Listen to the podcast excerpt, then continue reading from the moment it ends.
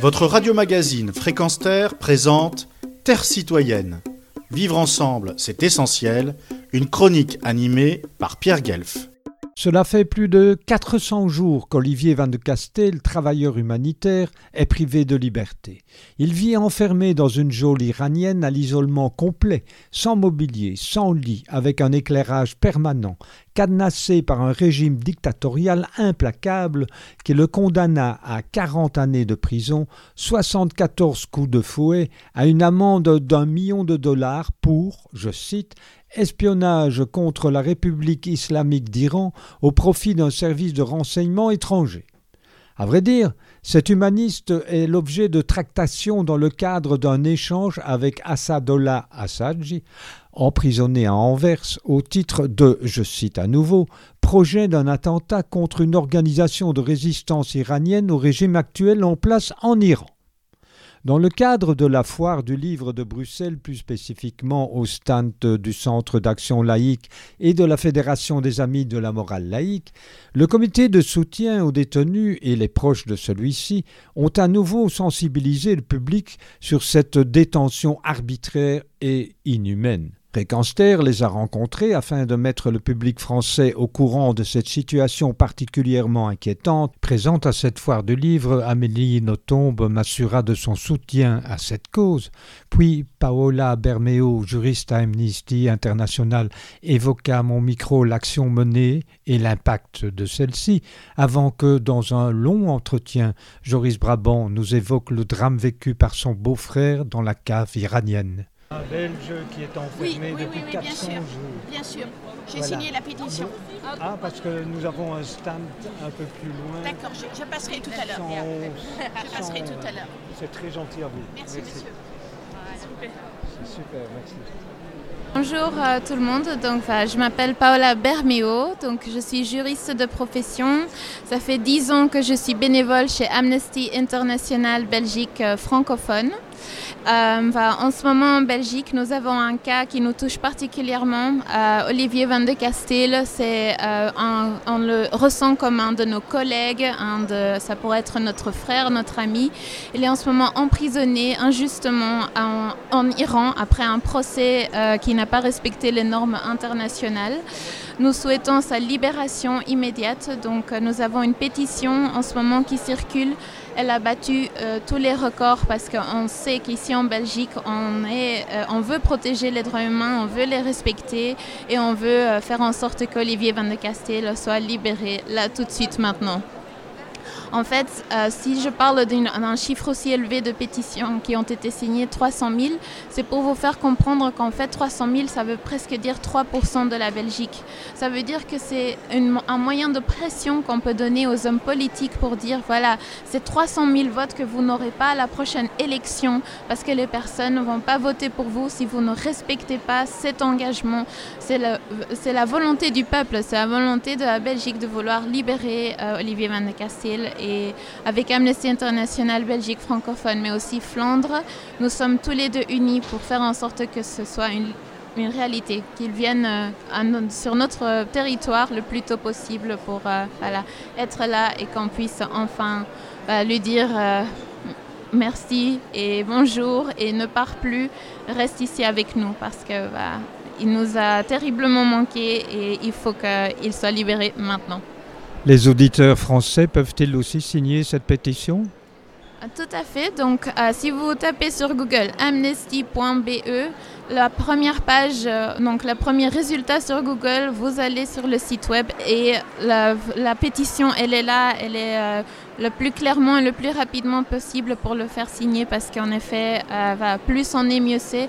Si vous êtes un auditeur français, voilà, c'est aussi un moyen de pression pour dire voilà, il n'y a pas que la Belgique, euh, on travaille aussi avec le Pays-Bas notamment et le Luxembourg, mais si voilà, on peut avoir plus de signatures françaises, mais c'est, ce serait le plus important, je pense, pour vraiment démontrer que ce n'est pas juste un cas belge, c'est un cas pour l'humanité. Je tiens à préciser donc les conditions d'Olivier actuellement qui sont toujours les mêmes malheureusement depuis 400 jours puisque nous étions au 400e jour vendredi dernier. Euh, Olivier est toujours dans sa cave, toujours en isolement complet, sans fenêtre euh, et sans lumière du jour.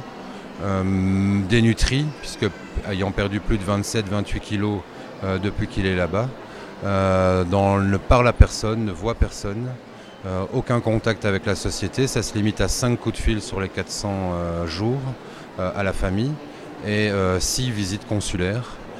avec la volonté du consul de le rencontrer régulièrement, mais quand il peut et quand on lui laisse la possibilité de le rencontrer.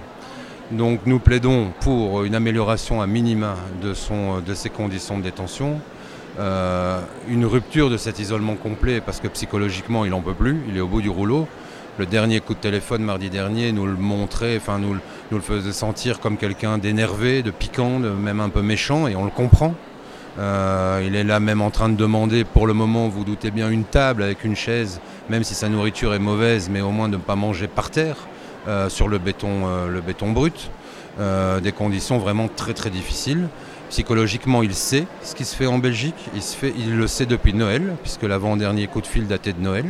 Il y a été expliqué toutes les actions dans les écoles, dans les communes. On est à plus de 140 communes belges qui le soutiennent, ou par des motions, ou par des bâches de soutien sur les bâtiments publics. Euh, des euh, pétitions aussi, mais aussi de la, diffusion dans l'intranet, euh, de l'affichage dans les communes, toujours en collaboration avec les services politiques locaux. Et donc maintenant, ça c'est sa situation à lui. La situation au niveau négociation et autres, ben, au bout, donc la Belgique a fait ce choix d'un débat public en passant par une loi qui a été votée dans la nuit du 20 au 21 juillet. La Cour constitutionnelle ne s'y est pas opposée, mais en tout cas, dans un premier temps, elle a gelé cette loi en disant on va discuter sur le fond. Et depuis le 4 mars, le feu vert a été donné. Un feu vert de la Cour constitutionnelle, mais c'est pas pour ça qu'Olivier revient.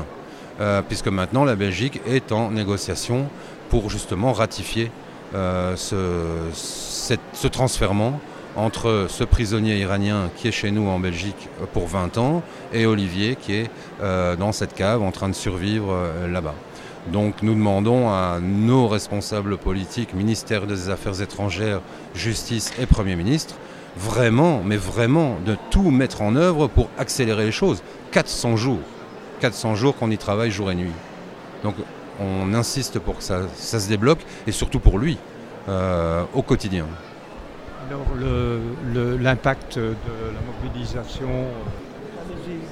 euh, sur laquelle euh, Olivier compte aussi puisque je vous le dis, il le sait, il est au courant de cette mobilisation. On passe aussi par une pétition. Depuis euh, fin du mois d'octobre, Olivier a été reconnu comme otage torturé euh, auprès d'Amnesty International et une pétition est en place. Il y a une pétition pour la Belgique, mais ce qui est assez touchant aussi, c'est que nous avons des signatures qui viennent non seulement de la Belgique, mais qui viennent de France, partout en France, qui viennent du Canada, qui viennent d'Amérique du Sud, qui viennent euh, de l'Afrique centrale. On a un gros relais au Sénégal également. Et donc euh, oui, on a un soutien de nos amis français et on, pense aussi, et euh, on a évidemment des difficultés de s'associer euh, actuellement dans le, dans le combat, mais on pense aussi aux, ressortissants français qui sont aussi prisonniers en Iran. On est à une bonne vingtaine de ressortissants européens qui sont retenus là-bas.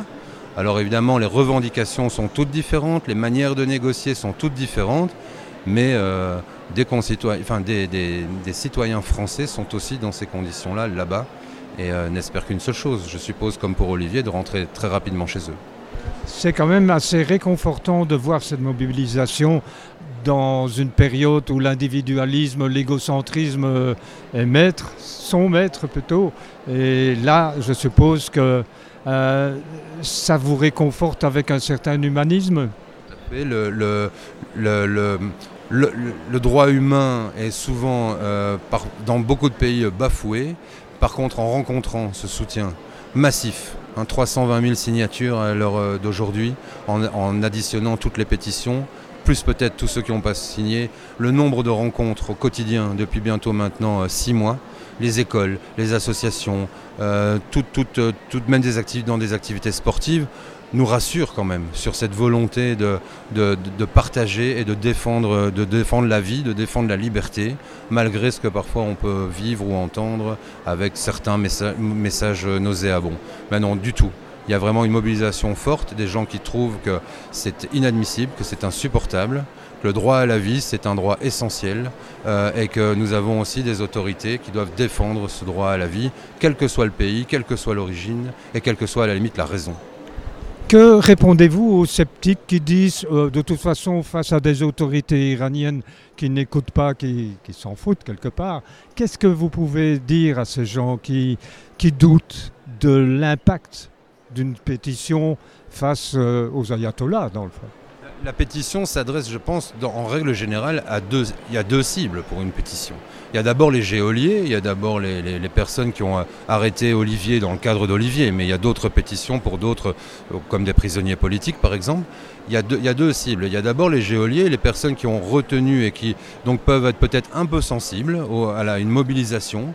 Et il y a aussi nos responsables à nous, indirectement. C'est un signe aussi au niveau national de dire tiens voilà il y a, y a, euh, un nombre de personnes euh, importants qui trouvent cette situation euh, intolérable. Mais j'irai un petit peu plus loin dans la réflexion si vous me le permettez. J'ai rencontré une dame euh, dans, le, dans plein milieu du Luxembourg qui me disait mais à ces gens-là finalement qui ne respectent pas euh, ces droits de l'homme, qui ne respectent pas ces négociations, qui à la limite ne respectent pas cette ville, au lieu de les critiquer, au lieu peut-être d'être euh, violent, virulent et peut-être même parfois un peu vulgaire, finalement, c'est difficile à dire pour nous, mais on devrait peut-être juste leur envoyer de l'amour, leur faire comprendre effectivement que les choses peuvent mieux se passer, plutôt que d'être dans le conflit continuellement. C'est extrêmement difficile comme sentiment de notre part de pouvoir l'exprimer, mais peut-être que oui, ce sont des gens tout simplement qu'il faudrait euh, aider et leur expliquer que voilà, il y a, d'autres valeurs qui existent aussi que le conflit, la relation de, puissance et, euh, et de, et finalement de, non-respect des valeurs euh, humaines, tout simplement.